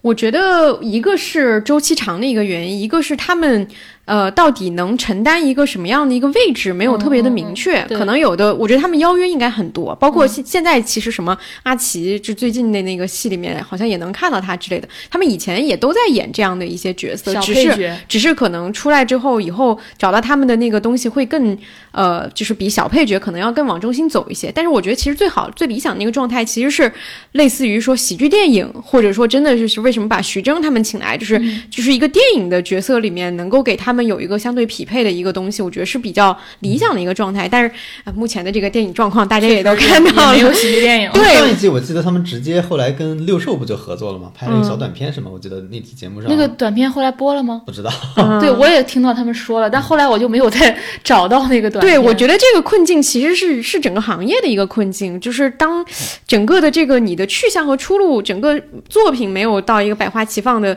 时候，对于你的这个。位置其实就会更模糊一些。如果如果是那样的，就是比米味大学了嘛。嗯，米味表演大学毕业是米味喜剧大学毕业了，然后你就去了各个行业里边去工作，那肯定那个呃选择性会更多样一点嘛。嗯，我我我现在觉得脱口秀其实是打通上下游了。嗯，比如说我我上游我可以做那个训练营的培训。然后我签约这些演员，然后我有综艺节目上脱口秀大会，然后你可能成名，成名接下来之后，你可能我有线下的演出安排，然后你也可以上综艺，我变成一个艺人经纪约，那我的演员有可能也可以去上，也可以去演戏，演戏剧，像言言乐这种，也可以去演电影什么的。他这个逻辑现在是清晰的，嗯。然后现在我觉得米未首先他刚开始做嘛，他才做两季，他其实也要去打造这个上下游。那我是不是接下来我会做情景喜剧？我会做什么喜剧的短的，类似于我们原来看的那种，他是不是会做一些这种东西，然后把他这个链条给打通？嗯，他现在上游培训其实也是基本上有了，因为他们这些演员来参加都要参加他们的 work workshop 嘛，包括编剧。你既然要做这个行业，你就要去去做其他环节的事情，你不可能你只做一个综艺，你你你很快就消耗完了。你不管是人才的消耗还是作品的消耗，这都是不同的商业逻辑了，导致你可能这个做这个事儿的方向就是不一样的。因为你其实还有一个，就是刚刚有聊到那个线下演出那个事情，其实也很明显。因为我们也看过，呃，就是脱口秀大会里面的选手的线下演出，比如就是效果承承办的，对他那个整体的那个感觉，其实就跟节目上我觉得是有一点像的。它包括一些，因为也很简单嘛，你一个人有个麦就可以做一些简单的布置。但是线下的这个表演，我会也感受到那个不同，就是说，因为喜剧大赛已经给一部分观众固定了一个说，我们要出一个作品是类似十五分钟以内的，然后有一个相对。完整的一个表达的，所以他们的线下表演的形式也可能会相对比较固定在这样的一个形式。至少我看的那个场是这样，他们其实就是一场，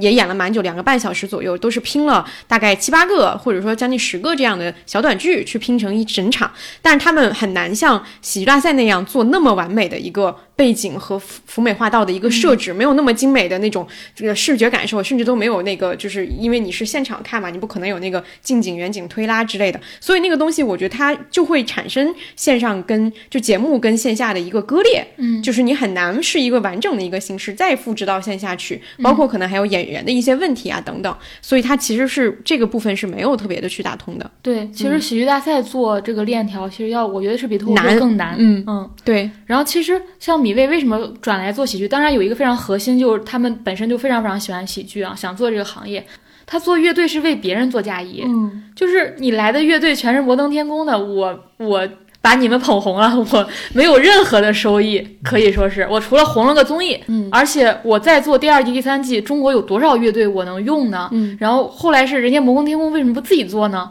他因为就是基本上都是他们的乐队，然后经纪约也在他们那儿，线下演出约也在他们那儿。就是你做这个东西，你好像为别人做嫁衣一样。但是我觉得一个很核心的事情就是，其实做喜剧，不管做脱口秀还是做这个喜剧大赛，包括之前我们也有很多喜剧综艺啊，什么欢乐喜剧人啊、百乐门啊，嗯，今晚八零后啊，就非常非常多。其实我觉得反而是喜剧这个脉络在我们这儿是。有传承，有外来引入，比如引入《仙天谢地你来了》，引入外来的脱口秀，就是它这个逻辑是，它非常清晰，然后它的传承也非常非常清晰。脉络里面有大家那个大融合的状态，有分散的状态，有做细分赛道的状态。但是我觉得他们都面临一个非常核心和难以解决的一个问题，难以为继，有点对。为什么呢？就是因为喜剧的人才消耗和。作品消耗太快了，嗯，这个这个消耗是所有人都能感感受到的这个消耗，所以他们要想做下去，就这个消耗是，我觉得这个比这么这么说也不。我看脱口秀喜剧大赛，我觉得那帮人都快死了。我现在觉得他们想立刻结束，嗯，就我看脱口秀的感觉就是赶紧结束吧，对，就咱们这事赶紧完了，我就休假了，这种感觉。对，就是这个节目对于选手的消耗非常非常大，对，而同时选手池又不是那么的广泛。又不是真的说每个人都能，尤其是对脱喜剧来讲，不是每个人都能演十五分钟的喜剧的。对对，这个完全不是。我觉得每个人就是你可能演五分钟，但你不能，你出不了第二段了。对对，就一次，你的毕生，你的毕生经历和感受，撑个五分钟没问题。但你第二赛段你就参加不了了。对，这确实是这样子，它的消耗太大了。我看这些节目的时候，我都跟着痛苦了，就是那种创作的对人的压榨。嗯。真的到了一个这这么一个程度，所以而且我们又没有后续的这种舞台，再加上我们刚才说的，一上来我们就定了基调非常非常高，你就拿出来就要是最好的，你稍微差一点，观众就就不是很接受。嗯，所以我觉得这个才是最核心，就是导致。虽然这个脉络格外清晰且源远流长，传承至今，但是为什么总是一段一段一段的？它是有原因的。对对对，嗯，是的，是的，这个是很明显的一个问题。我我其实还想是觉得比较有意思的一个点，也是上次跟那个朋友聊的时候会感受到的。你会发现说，像刚刚阿康有提到说这个脉络清晰，但它同时它也糅合了很多外来的一些元素，比如说有的我刚刚想起了那个梁欢那个，嗯，恶恶毒梁欢秀，对，恶毒梁欢秀，他那个其实非常美式的那种感觉的嘛，因为他是有对。时事的评价的，对对对，然后还包括一些像今天的漫才啊等等，它其实日式的嘛，就是虽然我们对这个这里面的东西不是特别特别清楚，但你能看到说现在我们的表达或者说喜剧大赛里面呈现出来很多作品，它既不是完全美式，也不是很日式的，它因为各个国家的。观众的笑点和都基于你当时那个文化嘛，美式的观众可能就是说我讲这段脱口秀，我可以就是反复的在一个点上不断的去琢磨这个点，我观众也都觉得很嗨，不需要说翻什么之类的。日式的也是，其实是把一个东西去反复的去进行那个琢磨，观众也觉得 OK。但是印象很深的就是说喜剧大赛里面的观众，当那个就是我不唱，但是那个作品比较一般啊，但是我不唱那个那个那个那个作品出来，所有人都不满足，就是因为他们觉得说这个必须要有范儿。我觉得这个点还挺有意思的，就是中国观众，我觉得包括看喜剧啊，还包括说看电视剧，其实它都有一个特点，就是我追求更多的情节上的反转，对我追求更密度更高的情节，而不是单纯的去玩弄一个结构和一个话题。我不不需要你在这个东西里面做一些小型的这个东西，我更需要的就是直接快速就是。就是强烈的情节给到我，我我对这个东西特别嗨，我需要不断的去调动我的那个情绪，直到一个嗨点。所以为什么我觉得这个是很多脱口秀也好，或者说喜喜剧大赛的作品那种呃，就是结构相对比较繁复的，然后也有所谓的炸场效果的那个作品是。国内观众特别喜欢的，我觉得这是一个中国观众的特质，它未必在其他的就是喜剧类型或者说是剧集类型、故事类型里面是一样的。我觉得这是非常非常典型的中国观众会喜欢的东西。是，嗯嗯，我觉得我觉得这个就是关于不同国别的这个笑点的那个不一样。虽然我们没有那么的全面的一个了解，但是我觉得这是一个蛮有意思的一个话题。对，嗯，而且喜剧大赛其实它也是摸索出了一个自己的道路，就它可能融合了日式的那种短剧，融合。了美式的 S N L 的一些东西，然后再加上中国这个，不管从相声还是什么以前的小品，嗯，它是把这些东西，还有包括舞台剧的一些东西，它是大融合起来的一个东西，也是他们自己摸索出来，可能这个方式是最适合我们中国观众的。嗯，对我你无法对应它是。哪一个？对对对对对，是的。然后这个我想到一个延伸的，就是刚刚不知道为什么突然想起那个歌手那个节目，所有观众当时对观众现场观众的评价就是所有观众喜欢飙高音的节目，然后对，然后 包括姐姐那个节目，所有最后所有姐姐都说我一定要跳那种劲歌热舞，要让场子热起来。是是 是，我觉得这个特别中国观众。这两个还这几个还挺统一的。对，就是中国观众，你能看大概有一个画像，就是我就要就是热热闹闹的那种感觉，就是包括像这个节目一直都在提。所谓的春晚模式，春晚模式，但春晚模式为什么在喜剧里面是一个很经典的一个模式？我们都对这个东西特别有感触。但是我觉得它就是一个，其实是一个最大公约数的观众的基本盘，嗯，所以我们对此印象深刻，且它持续了。二三十年经久不衰，只是现在我们觉得那个东西很陈词滥调了嘛。但是我觉得骨子里中国观众其实就是有这个基因在的。意义就是从春晚里来的呀。对，就你啥什么东西都要找个意义是吧？虽然很多人觉得现在很好笑起来，但是没有意义是它很空落落的。对，那个节目看完了没有意义。对你必须给我升华。其实虽然大家都觉得说那个东西很煽情、很复古、很老套，但你没有那个东西又很奇怪。对对，就是他觉得那个是完整的。比如说，其实那种军师。呃，请出山那种，这没什么意义嘛。对，但也也很好玩，有一种魔性。但是你不会把它当成一个了不起的作品，你就觉得它是一个边角作品，一个一个之旁旁支一出的作品，是吧？就觉得很。很有意思的是一个可以出圈儿，但是你不会把它严肃认真的对待的这么一个东西。严肃认真对待，可能还是需要上点意义的那种东西。嗯，可能这是就会受到我们传统的影响嘛。对，这个又有点像我们之前说的小镇做题家基因。我一定需要一个丰富的作品去，我去给他分析这里面一二三四，找到它信息量又有 意义。对，然后这个东西我分析它的过程里面，我也获得了一种成就感，就是我我我我我，而且我也赞赏这样的作品。因为弹幕里经常就很好笑，就像弹幕也很体贴人，他就觉得哎。这个我知道，节目很结构很好。和有人说的那个三毛保卫战，就是他他他知道不好笑，因为他自己肯定笑不出来。但是他看很多人或者大家觉得这个评价很高，或者他自己也觉得这个结构很好，然后表演非常的艺术感或者特别小剧场感，他就会在屏幕上说：“虽然我 get 不到，但我知道这是一个好东西。”就就是你传统对那些。经典的东西是有敬畏的，你都不敢随便骂。嗯，就有些烂，非常烂的，你就知道那个不好笑，我就狂狂骂了。但这种你就虽然觉得不好笑，不敢骂，但你觉得这个是高级的东西。对，这个我又觉得说这两个就是脱口秀和喜剧大赛，他们。开开先河的时候，又踩中了一个观众的点，叫我们是学习型观众。你给我一个新东西，我会学的特别快。这个很明显的，就是他们一季一季出来之后，观众成长的特别快。他非常，而且他非常喜欢这种成长的感觉。我看懂了，且我看的比你们还深。我觉得这个也是，就是他们作为跟其他综艺不一样的那个综艺的时候，对于观众来说的新鲜感，也是他们自己的成长感。嗯嗯，这个我们之前也说过，因为他们吸纳的就是最聪明的观众。对，是的，学习能力极强。嗯。就是你看到他们骂骂节目，骂的比节目可能本身 呈现出来的东西都还要丰富，这是一个很大的一个特点。好呀，那我们今天就是聊喜剧大赛，差不多就聊到这儿。然后我们呃之后 之后可能会聊其他的综艺，对，但是这个就是希望我们下一期长节目。在近期会出现吧？对，求大家轻拍。对，这期确实我们输出的都是一些我们自己的感受，没有那么的专业和系统。我觉得我还是会看的，我看完了之后是的，是的，没什么别的可以看的了。对，还是还是一个值得说每期会打开，然后会去跟大家讨论一下至少还有丰富的材料让你说骂骂，那你其他的你还有。其他的文本和内容可以让你喷的吗？对，你都找不到了。我觉得未来只会越来越少，你只到最后大家已经变得喷无可可喷的地步了，就是这样子的。你看我们今天节目越来越短。对，这一期节目是我们近期相对长的节目，但剪完也不会很长，也还好了。就所以因此我们可以作为一个衡量标准。好呀，那我们这期就到这儿，好，下期再见，拜拜。got to give and you're not gonna let them take your will to live because they've taken enough and you've given